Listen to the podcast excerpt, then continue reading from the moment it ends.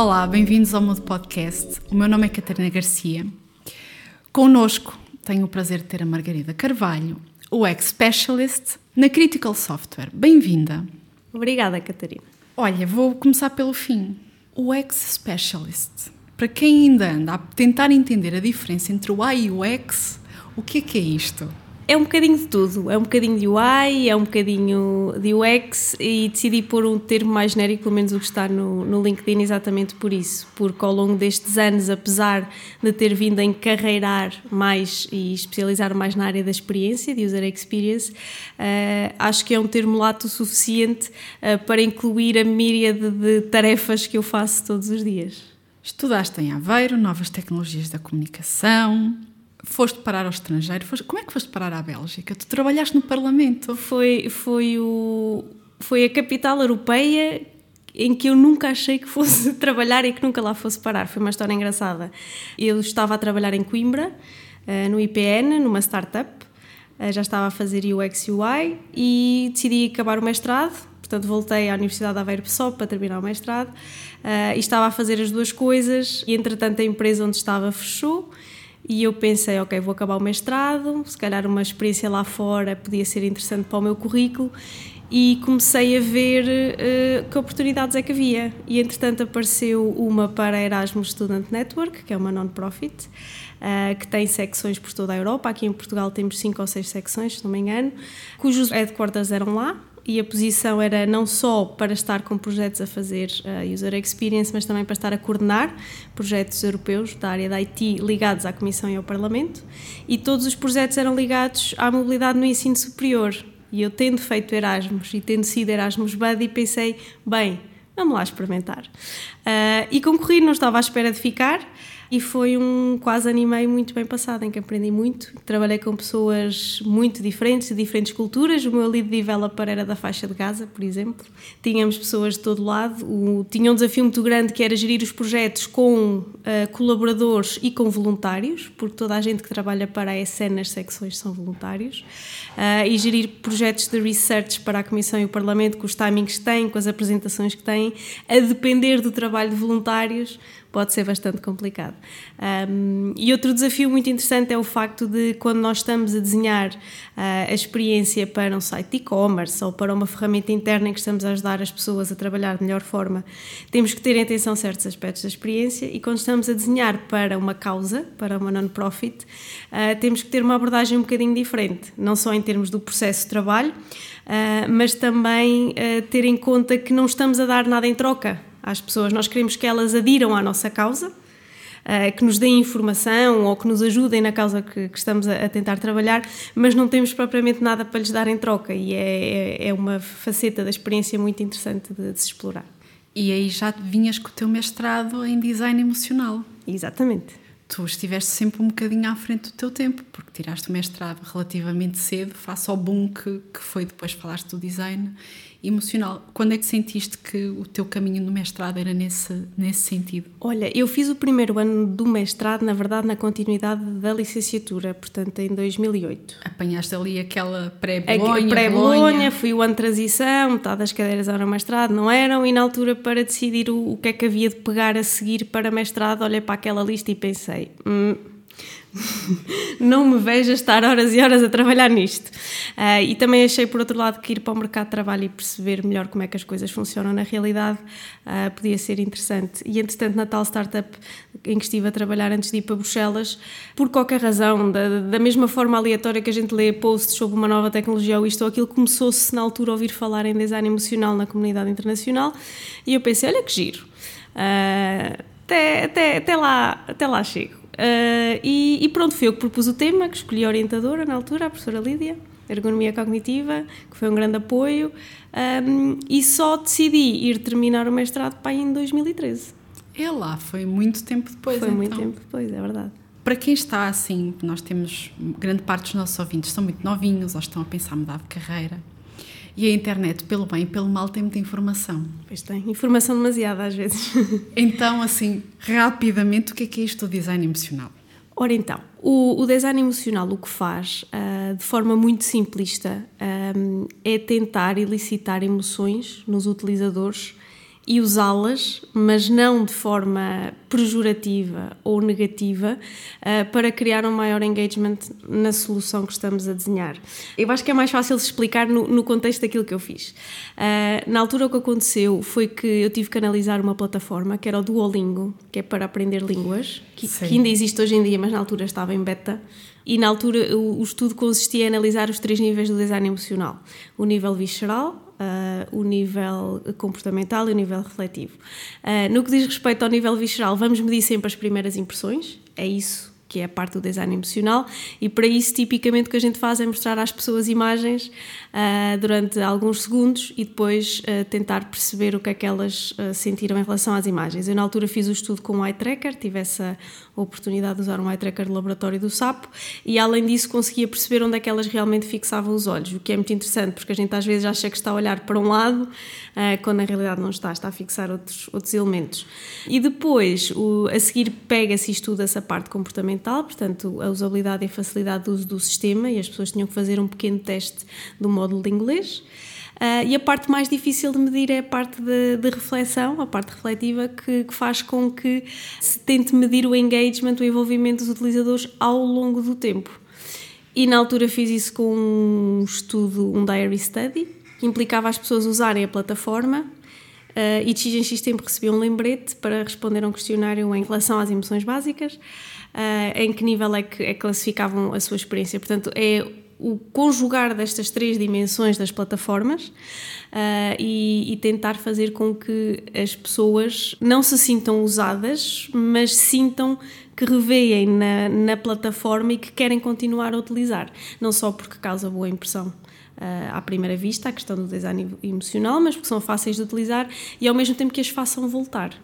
E eu sei que é um tema que às vezes pode ser levado para os dark patterns e principalmente se, se for retirar destes princípios e aplicar a e-commerce e à venda e, e o sentido de urgência, por exemplo, não é que nos faz comprar, pode ser levado ali para o, para o lado um negro da força. Disponível, só um quarto disponível. Uh, mas tipicamente um, quando se liga a plataformas de ensino, que foi o estudo que eu fiz na altura, consegue-se perceber que há elementos como a gamificação, como as mascotes, que ajudam bastante a criar esta, esta envolvência. Portanto, a Microsoft, quando inventou o clipe, já ah, sabia sim, que estava muito à frente do seu tempo. Levas esta bagagem toda para a Bélgica. Exato, sim. E voltas. E volto, é verdade. Quando voltas a Portugal, como é que foi este contraste? Continuaste a fazer o ex como fazias anteriormente ou já tinhas outras perspectivas já de te encaminhar aí para a parte de specialist? uh, não, olha, eu, eu quando cheguei na verdade senti-me um bocadinho perdida porque eu na altura podia lá ter ficado e não quis, quis voltar e quis explorar melhor esta área Uh, e na verdade, para tentar perceber tanto o mercado aqui como criar ligações aqui no Porto, eu nunca tinha morado aqui no Porto, fui a um meetup das Geek Girls. Vamos falar de Geek Girls. é um tópico a seguir. Mas foi assim que eu comecei a ambientar e conheci várias pessoas de diferentes empresas tecnológicas e comecei a tentar perceber e acessar o mercado. Entretanto, concorri para várias empresas e estive a trabalhar no que é agora o Jumia Center, ou Services, mas que antigamente uma das ventures era o Jovago que era o Booking.com para os países africanos. E estive, estive lá a trabalhar e tive, tive a oportunidade de fazer testes de usabilidade e research na Nigéria e no Quênia, através desse, desse produto, que foi uma, uma experiência muito, muito enriquecedora uh, e que também me pôs um bocadinho o bichinho do e-commerce, que é uma área que, que eu também gosto muito e que me é muito querida. Que foi o que te fez dar o salto depois para a Bit. Sonai, exatamente, e estar algum tempo só dedicada à questão do e-commerce, mais focada em retalho, não em hospitalidade? Um, eu vou, vou guardar aqui dois tópicos do que disseste, vou agarrar no primeiro que é o das Geek Girls. Primeiro que é o poder das comunidades. O poder das comunidades, sem dúvida nenhuma. O que é que Geek Girls tem que outra comunidade não tem? Não é só a questão da comunidade. Uh, acho, uh, pronto, como todas as comunidades é feito das pessoas, não é? Acho que o facto delas conseguirem ter uh, reuniões regulares, que é uma coisa que às vezes não acontece nas outras meetups, há um entusiasmo inicial, há a organização das meetups iniciais e depois vai-se perdendo. E elas consistentemente têm um número de encontros por ano e sempre esgotado e sempre cheio de gente. Este o que eu acho super interessante. O encontro 80, é verdade, não é? É verdade. Aqui no Porto Geek Girls, porquê não só Geeks Portugal? O que é que as Girls Geeks precisavam de falar que... Certo, isto derivou, uh, as Geek Girls Portugal agora chamam-se assim, mas não se chamavam assim, isto derivou de uma comunidade internacional que se chamava Geek Girls Dinner, ok? Na altura a Vânia Gonçalves, a fundadora até trouxe isso, se não me engano, da Bélgica, ok? E começou por fundar aqui no, no Porto e depois começou a fazer-se em Lisboa, em Coimbra, recentemente estreámos Faro, Aveiro também, que é muito interessante, Braga, se não me engano. Uh, porquê Geek Girls? Eu acho que na altura o racional por trás foi o facto de, se já na altura as fundadoras sentiam que havia poucas mulheres em tecnologia, e foi isto que, que eu acho que as levou uh, a juntar uh, raparigas e mulheres e, e, tendencialmente agora temos estado a fazer um trabalho mais ligado às escolas e a tentar atuar em públicos mais jovens para perceberem que tecnologia não é uma coisa só de rapazes, não é? Um, e fizemos um encontro muito interessante há quase, há quase dois anos e deu para perceber realmente que, que nós que estamos neste mundo não temos a percepção de que é um mundo muito à parte e que a maior parte das raparigas hoje não pensa em ir para a tecnologia. Conseguiste encontrar o porquê? Porquê é que as raparigas não vão para a tecnologia?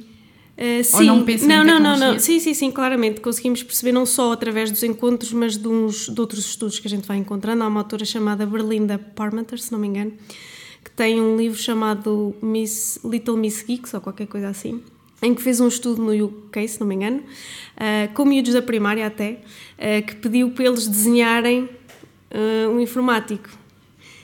E todos eles, sem exceção, desenharam um elemento sexo masculino com pouco cabelo ou careca, de óculos e de barba. Nenhuma menina. Nenhuma menina. E isso diz-nos muito, não é? E a gente começa-se a perceber que vem muito da educação, primeiro, que têm em casa, depois de não terem uh, role models, de não conhecerem pessoas que façam.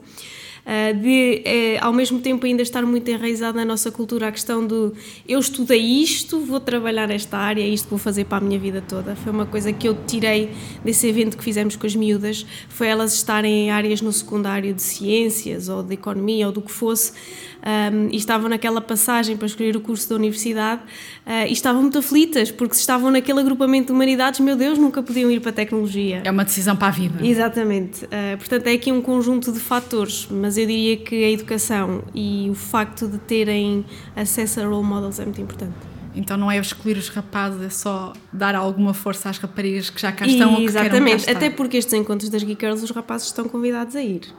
Não é nada exclusivo. Não, não, não é nada exclusivo, muito, muito pelo contrário. O que é que um rapaz pode fazer para ajudar as geeks? Dar alguma relevância, se calhar, no sentido de falar sobre isso de forma natural, ok?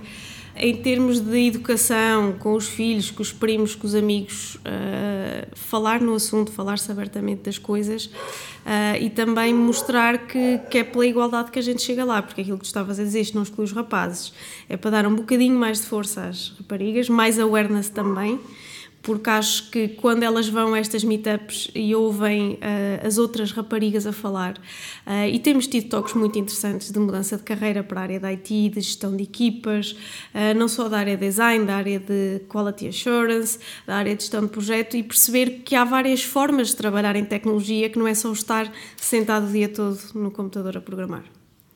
Falaste de mudanças de carreira. És formadora na Career Foundry. Sim. Tens aí dois desafios o primeiro será orientar é mais tutoria que fazes. Mentoria, certo? é mentoria, mentoria, sim. Fazer uma mentoria à distância ou uma mentoria sim, remota. Sim. E o outro desafio é que quem, quem vai ter contigo está numa continuação de uma carreira ou achas que está justamente nessa fase de, de mudança diária? De... Só, só, este tema dava-te tópico para muitos podcasts. Porque eu acredito que muita gente que nos está a ouvir também tem essas perguntas do acredito, agora estou acredito. aqui, como é que eu mudo sim, para aí? Sim, sim. Então o Career Foundry é uma plataforma, ah, é uma empresa que está sediada na Alemanha, começou lá. Uh, já existe há 5, talvez 6 anos, eu estou com eles já há 4, quase desde o início, ainda não se ouvia falar muito, um, e tem cursos não só de User Experience, mas de User Interface, Development, e são muito direcionados para a mudança de carreira. Ok? São mesmo direcionados para isso. Eles não nos estão a pagar publicidade, está bem? Estamos ah, a sim, falar sim, aqui sim, abertamente de pessoas. Uh, aliás, eu posso dizer como é que eu cheguei ao Career Founder porque eu pensava que era voluntariado. Força, vamos lá! eles puseram um, um job post uh, que eu li, mas interpretei como se fosse trabalho voluntário, de estar a ajudar as pessoas na transição de carreira, dar conselhos, como é que eu faço, como é que não faço, como é que eu chego lá. Uh, e na altura, quando fiz a entrevista, percebi durante a entrevista que era um trabalho pago. Boa! É verdade. Geralmente é o contrário, nós É vamos à verdade. espera que nos Sim, paguem e depois sim. apercebemos que o cliente se calhar não tem muita vontade de É pagar. verdade. Uh, não, tenho, apanho dois tipos de alunos, essencialmente. Quem está realmente focado em mudar de carreira uh, e quem só procura conhecimento adjacente à área em que já trabalha. Mas são mais os da mudança de carreira porque é, é essa a proposta de valor que o Career Foundry faz uh, em termos dos cursos que tem, sim. E, e apanho perfis muito interessantes. Acho que assim o perfil mais fora que eu talvez tenha apanhado foi um chefe de cozinha Uou. de Dublin. Sim. Portanto, não é preciso ter nenhum conhecimento prévio para vir à área de tecnologia. Não é, mas na minha opinião deveria. Então. Ok? Portanto, temos aqui esse, esse contraponto, porque não é, ah, vamos lá ser claros, não é um curso de um ano, ok? Que vai fazer de pessoas que vêm de engenharia ah, ou conteúdo ou de marketing ou do que for, um UX designer. Não é? Ah, pelo menos é essa a minha opinião. Não é, não é assim, mas ajuda muito. Ajuda-os muito a pensar de forma estruturada e a aprender as coisas. Pois, claro, tem que ir para o mercado de trabalho e tipicamente os empregos que arranjam são, são interns ou junior juniors ou Sim. aqueles, aqueles empregos mais por baixo. É mesmo assim, não é? Não, mas tu notas claramente que quem vem, sei lá, de um marketing digital ah, ou quem vem de print, de design de print, tem muito mais facilidade em certos conteúdos do que, do que outros, não é? Por exemplo, o pessoal que vem da área de business, naquela, naquela área de research, associam sempre a, a competitive analysis, o market research e, e fazem essa parte muito melhor, não é? Depois, se calhar, chegam à parte de desenho e patinam um bocado, mas pronto, sim, sim. Mas não, não é preciso pré-requisitos. E portfólio? Já falámos do percurso, ok? E há aquela parte em que já começas a receber alguns CVs e alguns portfólios. Certo. O que é que está num bom portfólio de um ex-designer? Na minha opinião, ah, para se ter um bom portfólio do X-Design, ah, tem que se ter a história das peças muito bem contada. Isto é, ah, não Mas é... eu, eu tenho 10 projetos. Ponho os Certo. 10 projetos? Depende, depende da abordagem que queres ter. Na minha opinião, eu também faço este trabalho depois com, com os alunos do Career Foundry, na minha opinião, a solução ou a abordagem mais eficaz é teres um portfólio modular. Isto é, Conta, tens o que é um portfólio modular? tens um portfólio em que tens diferentes peças, não é? E depois, assim, ao longo da carreira das pessoas, as pessoas podem se ir focando mais ou não. Eu, se olhar para trás para os trabalhos que fiz, tenho muito mais trabalho feito em e-commerce. E ter um, um portfólio modular de maneira a que cada vez que te candidatas a uma vaga, consegues tirar e pôr as peças que são mais adequadas à posição em que estás a candidatar. Claro que, se for um trabalho de há 10 anos, não é? Pronto, ou seja, temos que fazer isto com peso e medida. E ao mesmo tempo, não só esta personalização, mas o facto de cada peça de portfólio vá ah, ser bem explicada. Isto é, começar pelo desafio de design, explicar o papel em que a gente teve e depois contar a história do projeto, enumerar ah, as fases e ter exemplos dos deliverables feitos, os entregáveis. Está a ficar muito inglês, eu sei. Desculpa. Mas esta área é assim mesmo, não há grande volta a dar. Apesar de tentarmos que este podcast seja em português, Sim. estamos numa área muito, muito, Sim. muito específica. Que também é outra dúvida que muitas vezes as pessoas têm, que é o que é é um entregável de UX, o que é que é um entregável de UI. Queres Uhum. falar sobre isso ou já estamos assim muito dentro do... Por mim podemos aprofundar tudo. acho, não sei, acho que hoje em dia já há tanta informação a esse nível, estás a perceber? Que já não há... Sim, eu, tu consegues facilmente, eu acho, consegues facilmente encontrar uma espécie de glossário Do que é que tem que lá estar. do, do que é que tem que lá estar. Agora é assim, todos os projetos são diferentes, não é? Ah, e acho que é importante também mostrar, eh, não quer dizer que o meu processo tenha sido o mesmo para todas as peças, não é? Certo. Também é importante perceber que nós temos que ter o nosso toolkit, não é? Com as nossas técnicas e os nossos entregáveis e saber adaptar aos contextos, aos timings, ao budget do projeto. Então, tens um percurso e uma carreira cheia, mas agora quero voltar ao presente, que é, estás na Critical Software. Experiências críticas aqui pelo caminho, o que é que são as tuas funções, como é que é a tua rotina, o que é que tu nos podes contar? Não há rotina, estou a brincar. Estou a brincar. Rotina. Ah, eu estou na Critical Software há um ano e três meses, acho eu. Foi uma mudança grande da Sonai para a Critical a todos os níveis, mas também porque saí de uma área de domínio que conhecia muito bem, que é a área do e-commerce, para entrar eh, em áreas de negócio muito diferentes. A, Critical Software trabalha sistemas críticos, são sistemas que, em termos de missão e de negócio, eh, se alguma coisa falhar, ou o cliente perde muito dinheiro, ou alguém se magoa gravemente, ou, em último caso, pode morrer. Portanto, nós trabalhamos com indústrias que vão desde a defesa, o exército, a marinha, governos, banca, saúde, gestão de energia e de águas, smart metering. Portanto, estás a ver aqui esta panóplia. É vocês não trabalham? estás a ver aqui esta panóplia de indústrias em que temos UX designers a trabalhar estas diferentes indústrias e estes sistemas um, que são de facto uh, bastante críticos. E eu, no meu dia a dia, começo por trabalhar muito a área de negócio, portanto, a área de estratégia e de perceber, uh, não só com os colegas de negócio, mas com os clientes, como é que a gente aborda o problema e aborda o desafio que eles têm, uh, para depois podermos fazer uma proposta e entregar uh, um projeto. E além disso, trabalhei muito no início a parte de design operations, com o resto da equipa, pôr os processos em ordem, as ferramentas, uh, e ainda pego em projetos aqui e acolá de, de algumas áreas. portanto, no meio desta panóplia toda e desta variedade de tarefas, eu não tenho, não tenho propriamente uma, uma rotina uh, faço um bocadinho de tudo. Aqui, agora, uh, há uma pergunta que, que é uma pergunta que eu acho que está mais que trabalhada por aí, mas não vou deixar fugi-la de qualquer das formas. Um designer ou alguém nesta área tem realmente que saber de negócio? Ou até que ponto é importante saber de negócio? Não é só nestas áreas, é em todas. Eu acho que é daquelas skills que todos os designers devem ter. Uh, de negócio no sentido do negócio em que vão trabalhar e, e, nós na Critical temos muito essa preocupação, tanto que uh, na fase de discovery dos projetos os designers vão para onde os utilizadores e os clientes estiverem. Temos exemplos de designers a ir para um barco no meio do oceano, a fazer viagens de tanque com os militares.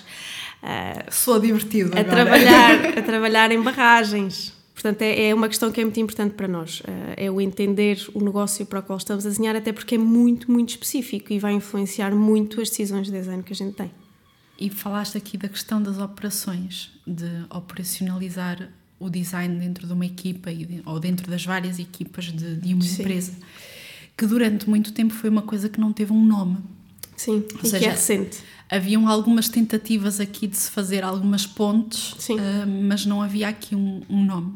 Que desafios encontraste nessa área? Se é que consegues assim enumerar? Sim, não, consigo, consigo. Uh, acho que um dos grandes desafios foi o facto de nós termos áreas de negócio muito diferentes e nós tendo os designers por área de negócio mais, mais ou menos vá, uh, as necessidades que têm são muito diferentes, ok? Uh, tivemos inicialmente que uniformizar ferramentas, não foi um problema de todo, mas a parte de conseguir criar uma linguagem visual uh, que seja coerente, estamos a pensar talvez fazer isso por vertical de negócio, ainda estamos a tentar analisar e perceber como é que vamos fazer evoluir isso, eh, porque o facto de termos uma variedade enorme de indústrias com que trabalhamos faz com que o, nem é só questão do, do operacionalizar, é mais a, a, questão da consistência e de manter certos princípios é, é um desafio, continua a ser um desafio. E aqui voltam-se a buscar alguns chavões que andam por aí, que é o que é que é um design system. Nesses casos faz sentido falarmos disso.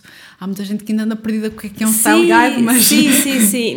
nós aqui, um dos desafios que temos tido é realmente perceber isso. Nós, na nossa realidade, precisamos de um ou se é melhor tê-lo dividido pelas diferentes áreas que se trabalha, por exemplo, porque tu não vais desenhar um HMI de um comboio com o mesmo aspecto e com os mesmos componentes e padrões de UI que vais desenhar um site para um governo ou uma app financeira.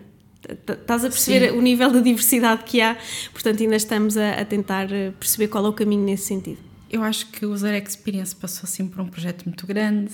Há uns anos atrás nem lhe chamávamos User Experience, é chamávamos-lhe ergonomia, interação computadora. Web design. Passou por muita coisa. Sim. Futurologia, dá para fazer esta altura do campeonato ou nem por isso? Eu acho que não, sabes? Acho que é uma área tão abrangente que depois as pessoas, quando trabalham alguns anos nesta área, começam a diversificar, isto é. E também somos obrigados a isso, vá. Com o advento da tecnologia, com as coisas sempre a mudar, a gente vai ter que se ir adaptando sempre. Uh, se calhar o futuro é desenhar não interfaces, não é? Aqueles interfaces futurísticos que a gente vê no filme do Iron Man e do Minority Report, se calhar é esse o futuro, não sei.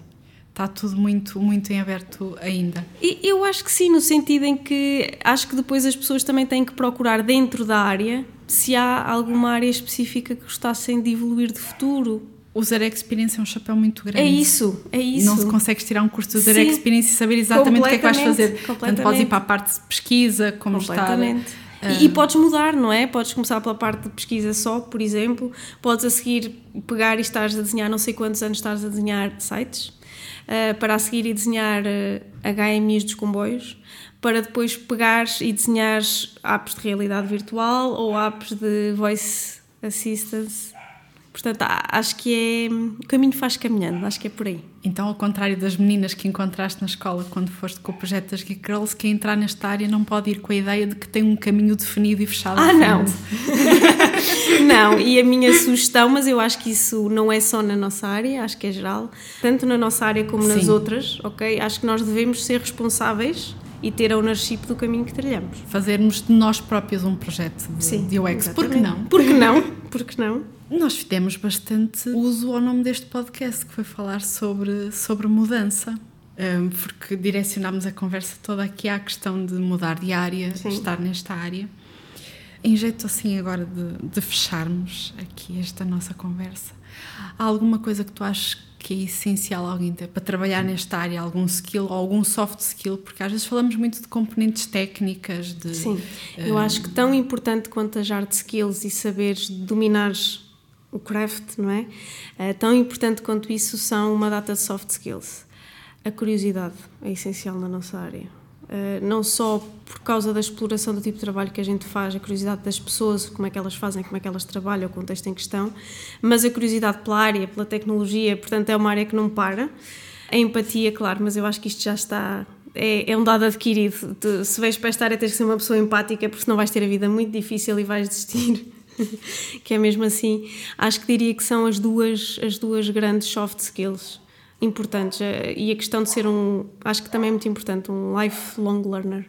Estar sempre a aprender. A quem nos está a ouvir, primeiro quero agradecer-te muito a tua disponibilidade. Que sei que és uma moça muito ocupada. obrigada pelo convite. Uh, muito obrigada por estares aqui. Muito obrigada por partilhares este, este percurso connosco. Quando esta gravação sair, o encontro das Geek Girls já foi, já foi. Mas estejam atentos ao próximo encontro. Mesmo que vocês sejam rapazes, já sabem que estão convidados a aparecer. e a quem está a mudar de carreira, se não encontrou aqui maneira de o fazer, amigos, estão mudos ou mudam? Obrigada. Obrigada.